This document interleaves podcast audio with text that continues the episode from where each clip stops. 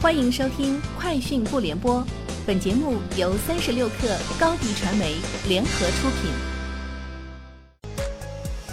网罗新商业领域全天最热消息，欢迎收听《快讯不联播》。今天是二零一九年四月二十九号。三十六克讯，罗永浩在微博上宣布小野电子烟一代发售，并且称京东上可以购买。罗永浩称：“你不能因为进步带来的是更好，而不是完美。”就指责一种定位减害的好产品。万达集团董事长王健林今日出席大连青少年足球青训基地奠基仪式时发言，宣布大连万达时隔二十年重返中国足球，未来将振兴中国足球和大连足球。万达集团即将和大连市签约，支持十所小学校园足球建设。二零一八赛季大连一方冲超成功后，就已经由万达接手，但俱乐部的名称一直没有更改。根据足球报记者贾岩峰的消息，大连一方未来将使用中性名。北京市延庆区临街区域出现多个 ofo 小黄车专用停车牌，停车牌材质为金属立牌，上面印有 ofo 小黄车指定停车点字样。此外，还有一个扫码还车的二维码，用户在还车时需要找到专用停放点，在停车牌上扫码还车。对此，ofo 小黄车内部人士透露。Ofo 正在尝试新的定点停车模式，目前处于测试阶段。三十六氪讯，天眼查数据显示，四月二十二号，数据库产品主体公司奇简软件北京有限公司，包括创始人付新元在内的七位投资人退出，新增唯一投资人字节跳动全资子公司北京星云创技科技有限公司。同日，张立东出任该公司法定代表人、执行董事及经理。公安部今天通报开展打击春节档电影侵权盗版违法犯罪活动情况。今年春节期间，《流浪地球》《飞驰人生》《疯狂的外星人》等几部热播电影上映后，出现了大规模盗版。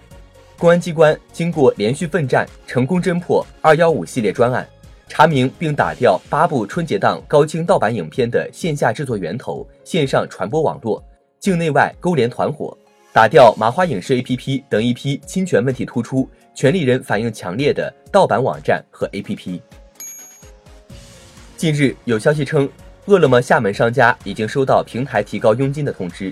对此，饿了么口碑方面回应称，总体而言，口碑饿了么不仅没有涨费率，还在有节奏、方向明确的降费率。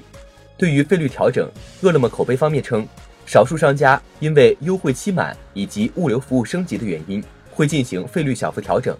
所有的调整均与商家有充分的沟通，并经商家确认后生效。据外媒报道，近日苹果因下架了十一款热门的屏幕时间监控和家长控制软件，而被怀疑涉嫌不正当竞争。对此，苹果全球销售高级副总裁表示，之所以删除这些应用，是因为其使用了移动设备管理技术来监控用户手机，该技术被允许用于企业用户的自有设备上。使企业可以对自家设备进行管理，而第三方开发人员如果在对屏幕时间监控中使用该技术，则存在重大的隐私问题。近日，滴滴出行 APP 内出现了特惠拼车功能，该功能入口在车辆呼叫页面的拼车入口左侧。对此，滴滴官方回应称，特惠拼车功能是鼓励乘客尝试拼车的一种手段。